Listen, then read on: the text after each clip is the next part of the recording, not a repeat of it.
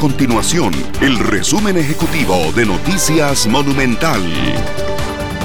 Hola, mi nombre es Fernanda Romero y estas son las informaciones más importantes del día en Noticias Monumental.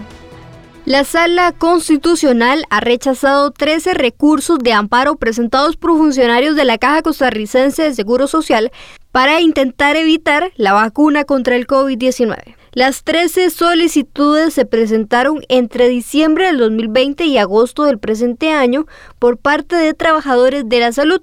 En todos los casos, los magistrados han mantenido la misma jurisprudencia. El expresidente José María Figueres presentó oficialmente al exministro de la presidencia Rodrigo Arias como candidato a diputado del Partido Liberación Nacional en el primer lugar por San José.